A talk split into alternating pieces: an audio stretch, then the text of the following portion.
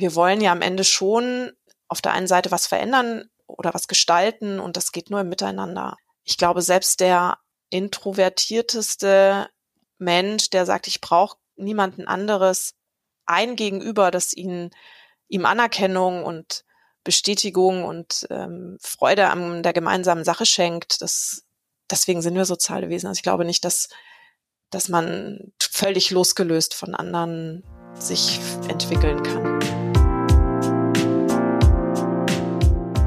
Herzlich willkommen bei Drei Seiten.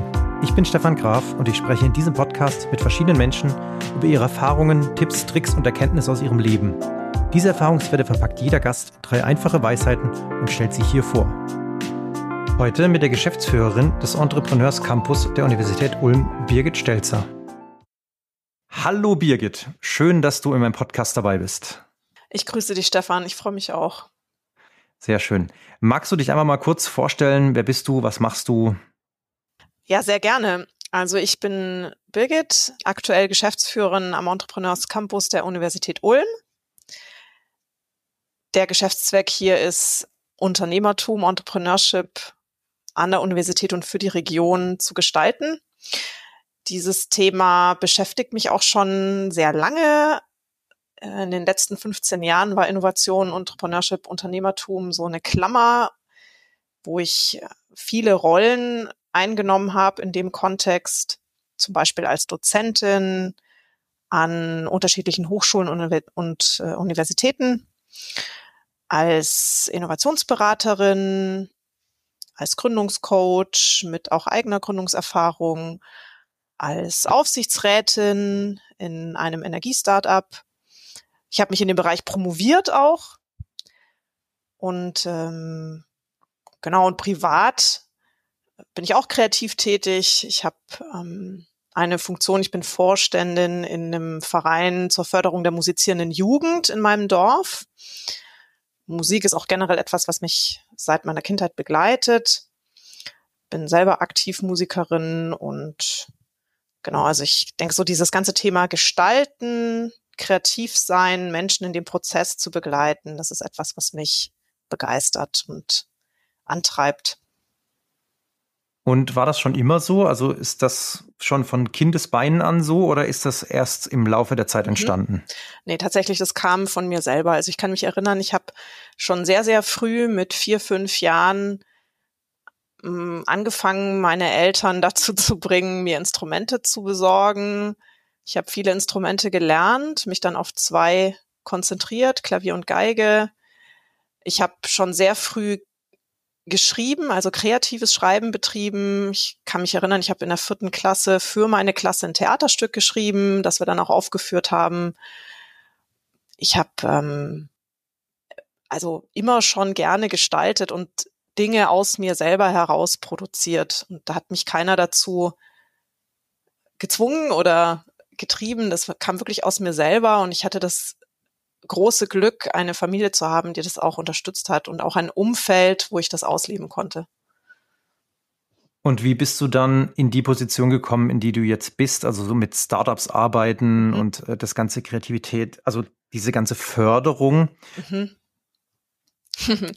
Also das ist auch nichts, was ich geplant habe. Das ist so generell etwas, was in meinem Leben nicht so unbedingt vorkommt, dass ich immer einen Plan hatte, was genau, welche Funktion ich mal ausführen möchte. Es hat sich, das Leben hat sich immer so ergeben, aber ich bin durch die Türen gegangen, die sich mir erschlossen haben. Das vielleicht erstmal so als generelle Antwort. Und zu meiner jetzigen Position bin ich gekommen, weil ich eben an der Universität Ulm mich promoviert habe, auch im Bereich Innovation, selber Gründungserfahrung hatte und dann tatsächlich aus einer Projektstelle heraus, die ausgeschrieben war und es sich ergeben hat, mm, dann, dann eine eigene Einrichtung zu gründen und äh, mit der Universität diese Strukturentwicklung, Unternehmertum an einer mittleren Universität in Baden-Württemberg zu gestalten und da Strukturen zu schaffen, das hat sich dann so ergeben. Also das war jetzt auch nichts, mm, dass ich den Job angefangen habe und gesagt habe, äh, so so soll es kommen. Also ich hatte schon das Ziel vor Augen, was, was, was es sein muss, damit man Unternehmertum an der Universität gut gestalten kann. Aber ich bin jetzt nicht irgendwie in mein Studium gegangen und habe gesagt, irgendwann werde ich Leiterin von so einer Einrichtung. Oder auch nicht während meiner Promotion, das war noch gar kein Thema. Das hat sich einfach so entlang des Wegs ergeben. Okay. Und du hast jetzt viel mit Innovation, Startups und so weiter zu tun und hast ja gesagt, dass du dich nicht in diese Richtung orientiert hast, sondern dass es eigentlich passiert ist. Ist dieses Thema was aber was, wo du dich auch wirklich fortbilden musstest dann in die Richtung, um diese Position auszufüllen, die du jetzt gerade inne hast? Klar, also es ist immer eine Mischung. Also vielleicht, um das nochmal zu, zu aufzugreifen, ähm, es ist natürlich schon, also es passiert jetzt nicht alles irgendwie zufällig. Ne? Das ist, du hast äh, du führst bestimmte Tätigkeiten aus, du sammelst Erfahrungen. Ich habe mich ja, wie gesagt, in dem Bereich promoviert. Ich war als Innovationsberaterin auch in, in Corporates und in, in KMUs unterwegs, habe so diese, die, die Seite, wie, wie Innovation in Unternehmen, in etablierten Unternehmen gelebt wird, sehr lange erlebt. Mh, mm, sowohl forschungsseitig als dann eben auch in der Beratung.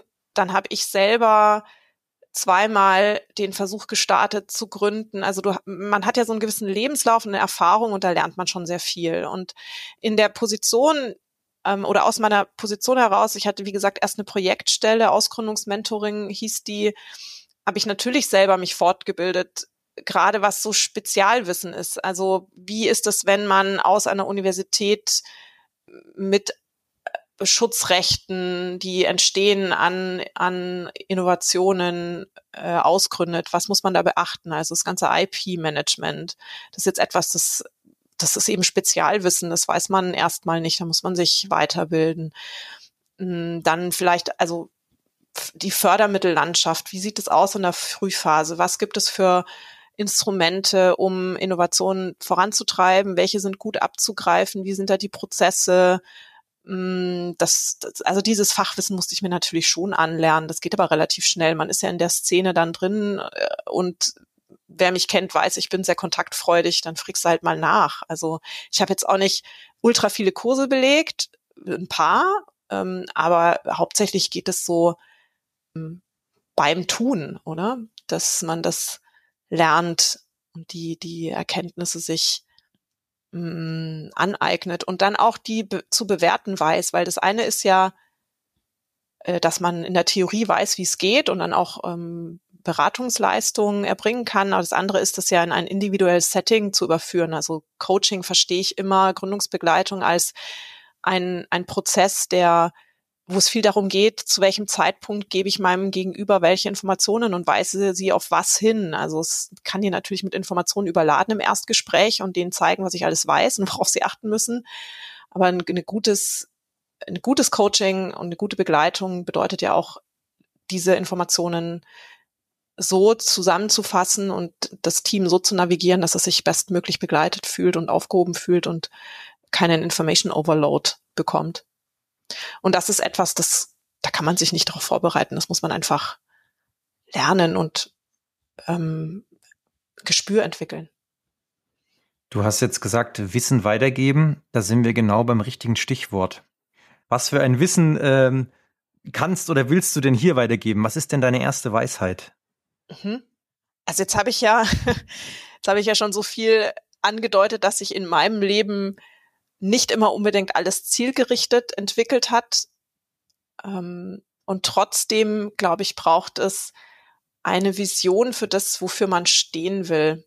Und da möchte ich in meiner ersten Weisheit erstmal Helmut Schmidt zitieren mit seinem Satz, den wir alle kennen, wer Visionen hat, sollte zum Arzt gehen. Und ich habe den so für meine erste Weisheit umdefiniert in, wer keine Visionen hat, gestaltet nicht, sondern wird gestaltet. Ähm, okay.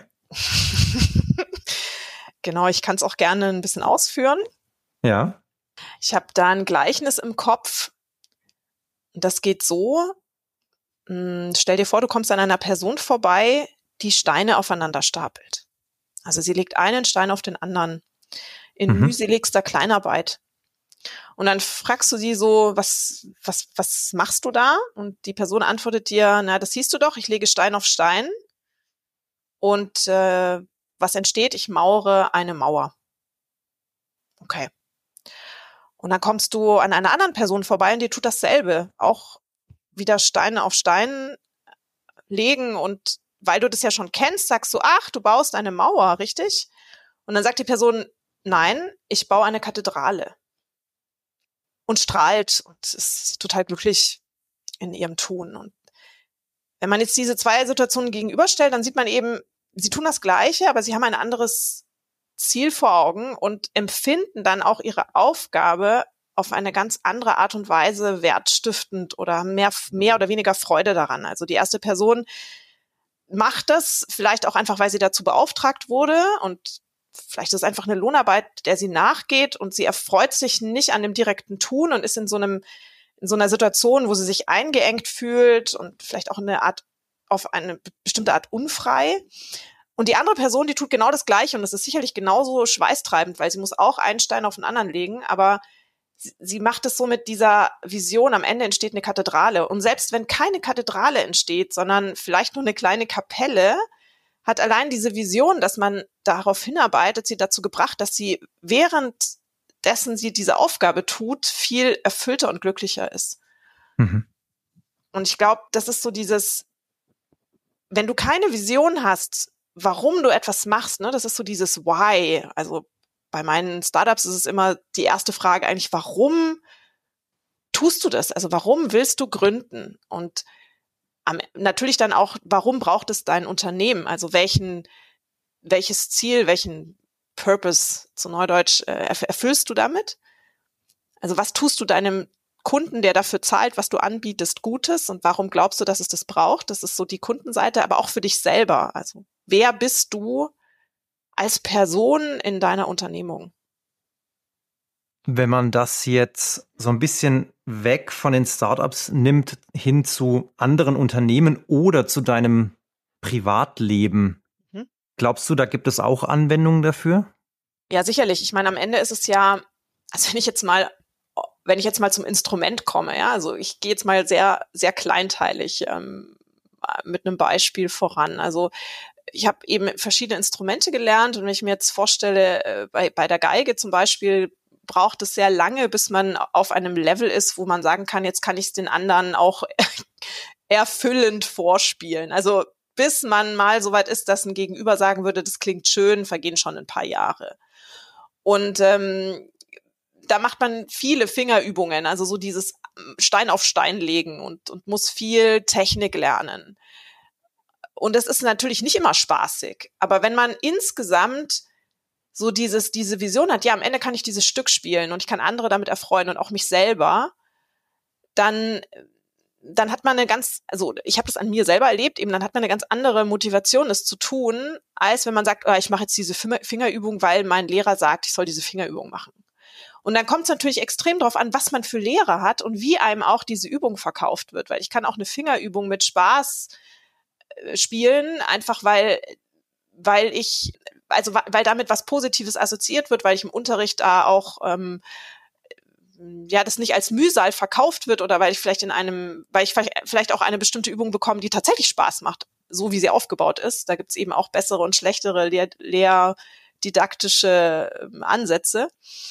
Äh, deswegen meinte ich vorhin, ich hatte auch ein gutes Umfeld. Ne? Es ist also Talent ist das eine, aber es, man braucht einfach auch ein Gegenüber, was einen auf gute Art und Weise aktiviert oder in, eben in der Gruppe aktiviert. Also sehr früh mit anderen zusammen spielen, in Kontakt kommen, nicht mit seinem Instrument in, im Kämmerchen sitzen, ähm, sondern dieses Gemeinschaftserlebnis haben. Das hat mich auch sehr motiviert, also zu wissen, wenn ich wenn ich dieses Level erreicht habe, dann kann ich im Orchester mitspielen. Das ist so der nächste große Schritt. Hm, ich denke ja, also so übertragen aufs Privatleben. Es gibt immer wieder äh, Kontexte, wo man, wo man das, ähm, wo man diese Metapher sicherlich anwenden kann. Das heißt, die Vision wird aber ein Stück weit auch durch das Umfeld geprägt. Ja, ich denke schon. Also man kann für sich selber schon Visionen aufbauen, aber am Ende des Tages, wenn, wenn man nicht in Resonanz gehen kann mit anderen, dann, ne, wir sind soziale Wesen, dann wird's schwer. Also wir wollen ja am Ende schon auf der einen Seite was verändern oder was gestalten und das geht nur im Miteinander. Ich glaube, selbst der introvertierteste Mensch, der sagt, ich brauche niemanden anderes, ein Gegenüber, das ihn, ihm Anerkennung und Bestätigung und ähm, Freude an der gemeinsamen Sache schenkt. Das, deswegen sind wir soziale Wesen. Also ich glaube nicht, dass, dass man völlig losgelöst von anderen sich entwickeln kann. Sehr interessante Weisheit.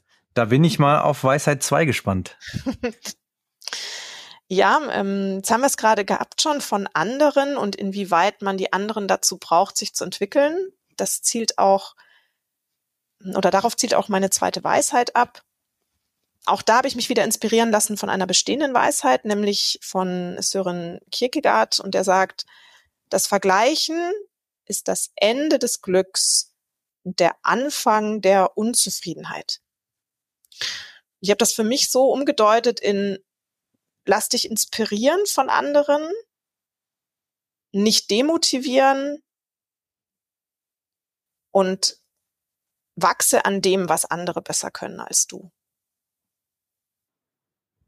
Also von anderen lernen. Genau.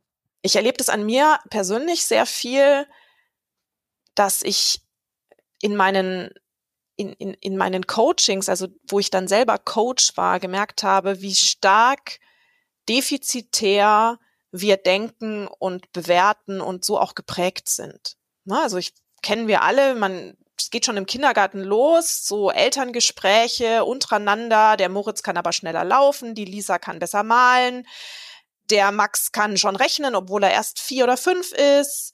Und dann zieht sich das so durch, durch das ganze Kinderdasein. Man, ne, auch wie unser Schulsystem, unser Bewertungssystem aufgebaut ist. Alles richtig ist eine Eins und dann wird defizitär gerechnet. Also du machst was falsch, dann gibt's Punktabzug. Und oder auch Leitfragen im Personalgespräch. Ja? Wohin wollen Sie sich denn noch entwickeln? Was können Sie noch nicht so gut? Welche Weiterbildung möchten Sie deswegen nehmen? Also es ist immer so dieses Optimieren, eine Lücke füllen, weil andere können das besser und und da gibt's noch Luft nach oben und dann ne, bis hin zum vielleicht Selbstoptimierungswahn, äh, auch was Äußerlichkeiten angeht. Also ich, will, ich muss schöner werden, straffer, was auch immer. So und und äh, vergleichen mit anderen jetzt eben nicht defizitär auszudrücken, als zu sagen, die können es besser und ich kann es schlechter und deswegen bin ich auch erstmal nicht nicht ähm, nicht genug. Also so, es kann ja auch so ein Gefühl daraus entstehen, ah, ich, ich bin noch nicht richtig, ich muss noch, da, da, da geht noch mehr, da muss noch mehr passieren, da bekomme ich mehr Lob, mehr Anerkennung. Ich glaube, das ist super gefährlich.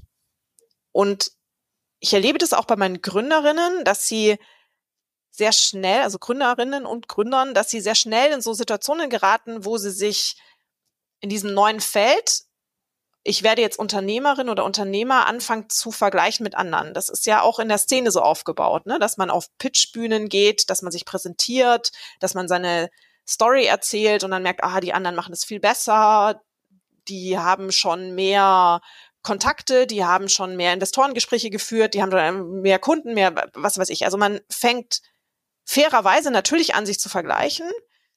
Und wenn ich jetzt auf meine Weisheit nochmal komme, ist, ich glaube, worauf man achten muss, ist, das immer in den Kontext zu setzen, wo kommt man selber her? Ist dieser eine Vergleich mit dem einen Parameter wirklich gerechtfertigt? Also wir, es kann ja sein, dass wir in ganz vielen Dingen viel besser performen als die anderen, aber es gar nicht merken, weil wir sehen nur das, was wir schlechter können. Und dass wir immer so drauf gepolt sind, eben das, was sie schon gut, gut kennen, gar nicht zu nennen und immer nur das Schlechte in den Vordergrund zu rücken. Das ist so das eine, was ich, was ich da anmerken möchte. Das hat dann nicht mehr so viel mit Inspiration zu tun, sondern eher mit, also es kann demotivieren eben. Ähm, es ist dann vielleicht eher ähm, ja ein, ein, ein Hemmnis. Und diese Balance zu finden zwischen, ich lasse mich aktivieren von dem, was andere besser können, aber ich lasse mich nicht demotivieren und schon gar nicht fange ich an, das auf meinen eigenen Selbstwert zu beziehen. Das merke ich auch in diesem Gründungskontext. Das ist eine große, große Herausforderung. Und was ist da so dein Top-Tipp, wie man das vermeidet?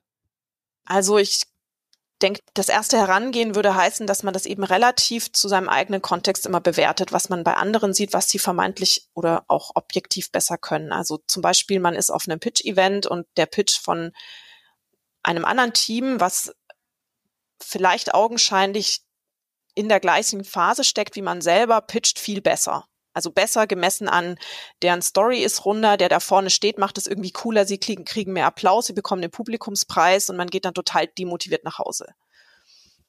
Und dass man dann das erstmal so auseinander dividiert und sagt, okay, aber was haben wir denn schon erreicht bis jetzt? Punkt eins, also so die Eigensicht mal zu analysieren, brauchen wir diesen Preis in diesem Wettbewerb wirklich, ist das wirklich ein objektives Kriterium, um zu sagen, wie weit wir sind? Und das zweite ist dann auch nochmal zu gucken, okay, mh, vielleicht mit dem Team in Kontakt treten und die mal interviewen, was denn wirklich äh, ihre, ihr Leistungsstand jetzt ist und was haben sie denn auf der Bühne erzählt. Also oft ist es ja auch, ich will jetzt nicht sagen, es ist Show, aber oft äh, ist es natürlich auch ein, ja, ein Geschichten erzählen, genau. Und dann mal herauszufinden, okay, ja, die haben auch ihre Herausforderungen und ihre Probleme und sind jetzt nicht in allem so viel besser als man selber. Äh, das kostet natürlich Zeit und Mühe, aber es lohnt sich insofern, wenn man eben sich von solchen Erlebnissen häufig runterziehen lässt. Also sich die Mühe zu machen, das in eine Relation zu setzen. Also den Vergleich in den Kontext setzen quasi. Genau. Und ähm, das nächste ist dann, denke ich, ähm, wenn man in diesem Gespräch ist mit den anderen, also das ist eher eine Reflexion, was da passiert. Ja, ich kann also mit, mit diesem unmittelbaren Vergleichsobjekt sozusagen in, ins Gespräch gehen. Ich kann aber auch natürlich das ist ja das, was wir leisten als Coaches, mich dann mit meinem Coach austauschen und sagen, ja, okay, das hat jetzt nicht funktioniert. Wie habe ich das einzuordnen? Hm, ist das äh, objektiv wirklich jetzt etwas, was ich angehen muss? Also quasi wie, wie, wie wichtig ist diese eine, diese eine Erfahrung für, für unser Weiterkommen? Und was löst es eigentlich bei uns aus an Gefühlen und Emotionen? Sind die also gerechtfertigt sind sie immer, weil jede Emotion ist willkommen. Aber die Frage ist, was, was muss daraus passieren? Also manche neigen dann dazu, das so komplett in Frage zu stellen, was sie bis dahin geleistet haben. Es gibt natürlich auch das ganz andere Extrem, die sind äh, so von sich selber überzeugt, dass sie sagen, ich bin, eh, sie sind eh die tollsten und wenn wir nicht den ersten Preis kriegen, dann war die Jury falsch. die gibt's auch. Das ist, das ist auch fair. Ähm, es geht dann eher immer so ein bisschen in die andere Richtung, dann das wieder einzusortieren und vielleicht ein bisschen einzunorden und zu sagen, ja, wenn man selber nicht performt, sind nicht immer die anderen schuld. Genau, das ist eher die andere Richtung. Habe ich, treffe ich aber tatsächlich weniger an. Also man, dieses Klischee, dass die Gründungswilligen ähm, so die krassen Egozentriker sind und die, die von sich extrem überzeugt sind und überall auf die Bühnen gehen und sagen, wir sind eh die geilsten. Also davon habe ich nicht so viele. Das ist vielleicht dann auch eher eine, vielleicht eine Landesgeschichte. Also ich glaube, gerade so amerikanische GründerInnen sind da noch mal ein bisschen extremer, habe ich so das Gefühl, wie, wie man die so kennengelernt hat. Mhm. Also Vergleich Deutschland, USA oder zum Beispiel, wenn man jetzt ins italienische Ökosystem schaut, ich glaube, die sind da ähnlich wie die Deutschen auch mehr auf Sicherheit und so bedacht und die gehen auch nicht so richtig. Man merkt es ja von den Events, dass da auch einfach alles viel größer und schneller und weiter ist und in Deutschland das ja auch erst kommt. Ja, genau. Also so dieses Fake it till you make it ist nicht in unserer DNA. Deswegen sind wir, glaube ich, eher konservativ in dem, was wir erzählen nach außen, was wir alles schon können und geleistet haben. Deswegen sind vielleicht unsere Pitches auch weniger reißerisch. Und äh, ich bin auch in einem Umfeld, wo der typische Ausgründer sozusagen einen Habitus hat, der auch, wie soll ich sagen, also der erstmal jetzt nicht zurückhaltend ist, aber fachspezifisch, wo er sagen würde, ja, ich bin sicherlich der größte Beste in meinem, in meiner, in meiner Wissenschaft, in, in meiner Fachexpertise, aber nicht als Unternehmerin und Unternehmer. Und hm. ich denke, daher kommt es, dass ich mit, weniger mit den Personen zu tun habe, die jetzt da extrem selbstbewusst durch die Lande streichen. Es ist eher, dass man sie zur Reflexion hm, auffordert, dass man sagt, nimm dir nicht alles so sehr zu Herzen, sondern krieg das einsortiert in deinen eigenen Kontext und deine eigene Erfahrungskurve. Man darf sich nicht alles zu Herzen nehmen. Könnte eigentlich auch eine eigene Weisheit sein. Aber was ist denn deine dritte Weisheit? Meine dritte Weisheit, ich habe mich äh, Überraschung wieder inspirieren lassen von einer bestehenden, diesmal von Albert Einstein. Und er hat gesagt, Ziel des Lebens ist es nicht, ein erfolgreicher Mensch zu sein, sondern ein wertvoller. Und was ich daraus ableite, ist auch wieder passend für den Gründungskontext, aber auch fürs private Leben. Es ist die Aussage, definiere Erfolg. Mhm. Ähm, mir ist es aufgefallen in den letzten Jahren, dass seitdem ich in diesem Startup-Umfeld als Coach und als Gestalterin von Strukturen unterwegs bin, dass dieser Begriff Erfolg fast inflationär verwendet wird. Also es gibt, ich mache LinkedIn auf und es gibt diese Posts, dein Weg zum Erfolg, dein Rezept für den Erfolg, dein Coach für deinen Erfolg, dein Webinar für deinen Erfolg, erfolgreiche Gründung, erfolgreiches Startup, Erfolg, Erfolg, Erfolg.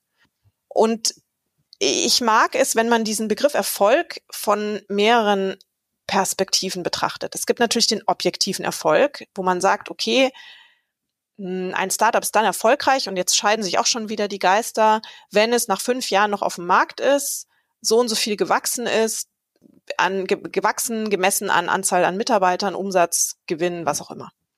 Dann ist es erfolgreich. Jetzt habe ich mit Gründungsteams in der Frühphase zu tun.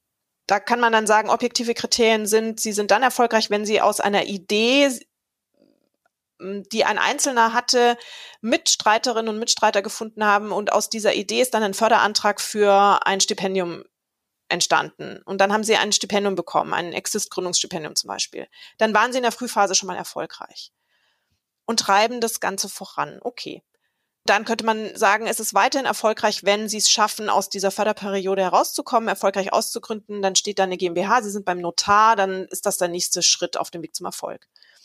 Das sind alles so objektive Kriterien so. Und gleichzeitig gibt es aber die Perspektive der persönlichen Ebene. Also wenn du nach dem Exist-Stipendium entscheidest für dich, ah nee, ich will jetzt doch nicht gründen, weil es ist mir aus welchen Motiven auch immer nicht recht.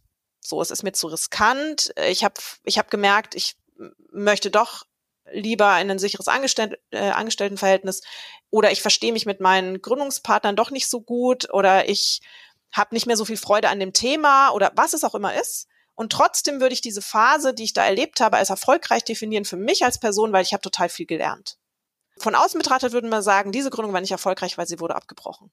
Und ich glaube, das für sich auseinander zu dividieren und ehrlich gegenüber sich selber zu sein, so wann ist denn ein Projekt, was ich angefangen habe, erfolgreich, auch wenn andere sagen würden, es war nicht erfolgreich oder wenn eben der, der gesellschaftliche Konsens ist, es ist nicht erfolgreich.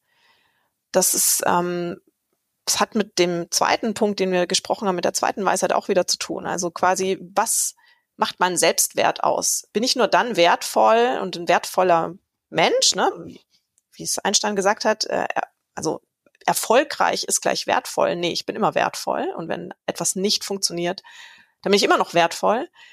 Und sich von diesem Sog, den, in den man dann so gerät, in diesen Alltagstrott, so ich muss weitermachen und, und, und erfolgreich sein, eben diese objektiven Ziele erreichen, wenn man sich davon so einsaugen lässt, dass wenn es dann nicht klappt, wenn man dann in ein komplettes Loch fällt und überhaupt nicht mehr weiß, wohin mit sich selber, dann halte ich das auch wieder für gefährlich. Und das wird natürlich extrem wenig diskutiert in, in, in der Szene. Das ist so, das wird dann, ja, das sind so diese plakativen Fuck-Up-Nights, wo dann sich einer hinstellt und sagt, ja, hat zwar nicht geklappt, aber naja, dann sind wir gleich mit der nächsten Idee weitergegangen und, oder wir haben pivotiert und irgendwie ging es dann schon, oder es wird so bisschen, mh, hm, ja, so ein, so ein äh, wie soll ich sagen, so ein Hollywood-Showcase draus gemacht, ne? Aber dass da eine Person dahinter steht, die vielleicht mit diesem Frust erstmal nicht so klar kam oder dass andere das eben nicht so schnell veratmen und warum tun sie das nicht und dass das auch nicht nur eine individuelle Sache ist, sondern auch eine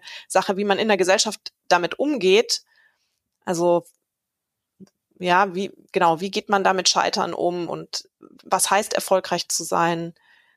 Das ähm, hat mich viel beschäftigt die letzten Jahre, weil ich einfach mit den Teams so nah in Kontakt war und diese Emotionen immer unterschwellig da sind. Und ich dazu übergegangen bin, sehr früh zu fragen, warum willst du dieses Startup gründen? Willst du reich werden? Äh, willst du findest du es einfach cool, Chef zu sein? Geht es dir um die Idee? Und wie ist es mit deinen Mitgründerinnen? Welche Motivationen haben die? Äh, das ist so wichtig, das auf den Tisch zu bringen und darüber zu sprechen. Ja, und da, da ist, da ist mir das dann so eigentlich nochmal total bewusst ge äh, geworden, wie wir mit dem Begriff Erfolg umgehen, wie inflationär und auch wie gefährlich es auch wieder hier ist, den so einseitig zu bewerten.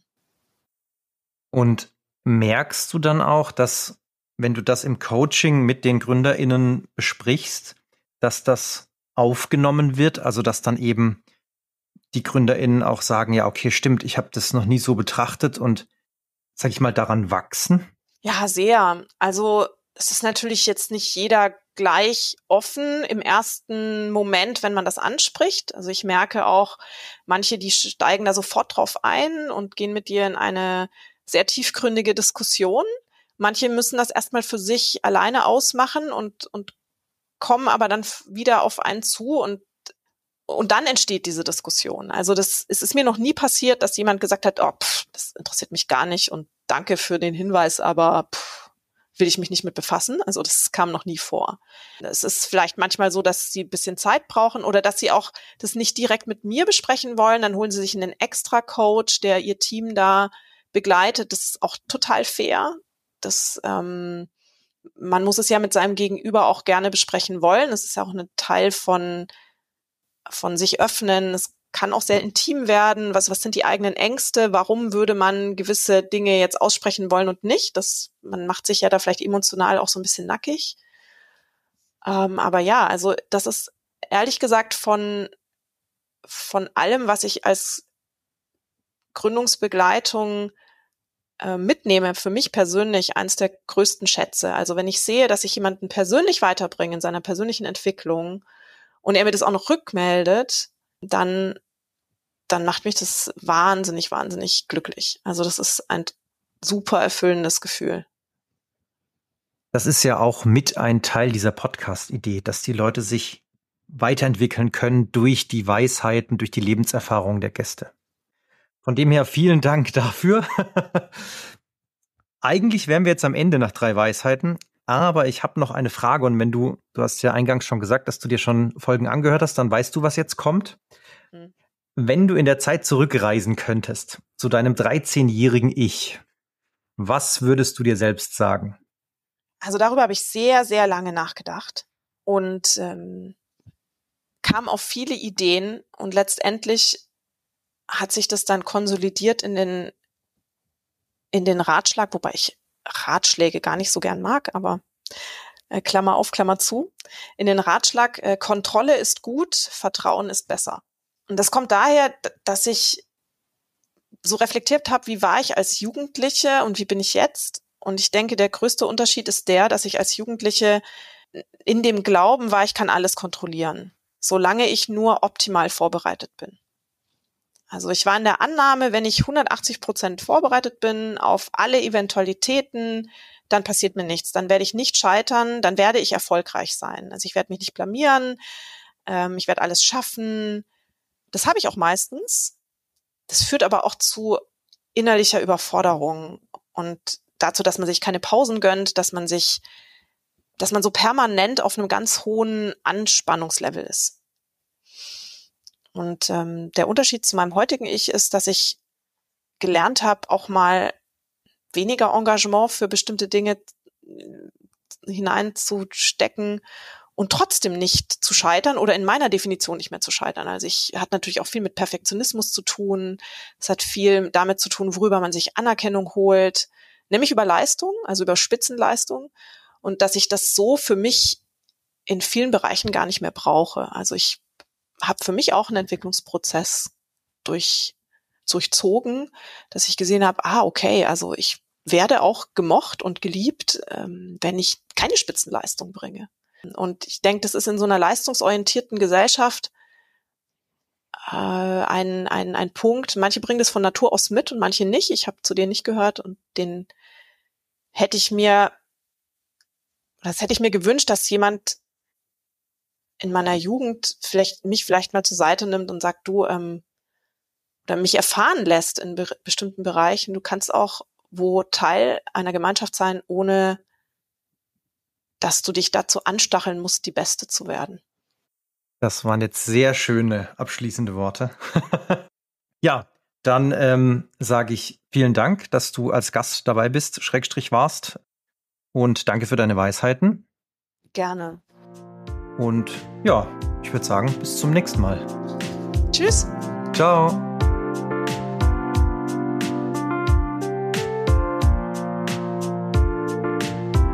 Das waren die drei Seiten.